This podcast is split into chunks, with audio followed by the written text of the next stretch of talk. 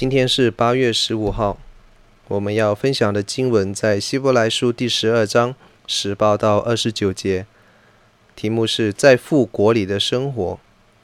作者在用旧约以色列人的经历对比读者的处境。以色列人来到西乃山的时候，因为火焰、密云、黑暗、暴风、号角和说话的声音，叫以色列人感到恐惧战惊。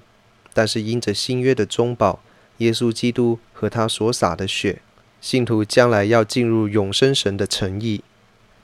为此，读者们应当生活谨慎，更加不要气绝神，因为气绝在地上劝告我们的人，尚且未能逃脱罪责的时候，更何况是违背神的话语，岂不会遭受更大的惩治？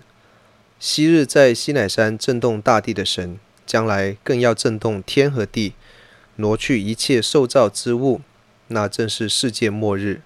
那时天地都要废去，但神的国却是永远不受震动，也不会被废掉。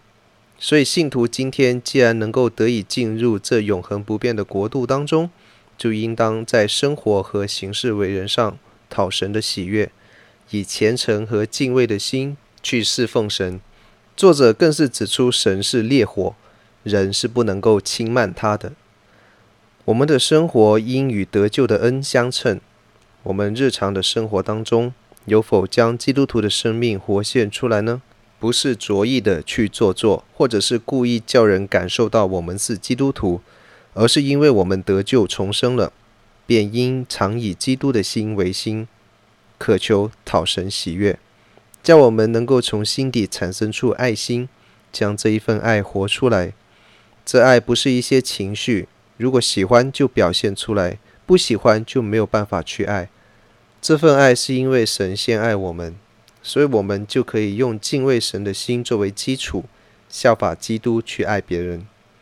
虔诚是一个历程，也是一个阶梯，导我们成长。雅各书提到，真正的前进是照顾在患难中的孤儿寡妇，可见这前进不是一种内修的事情。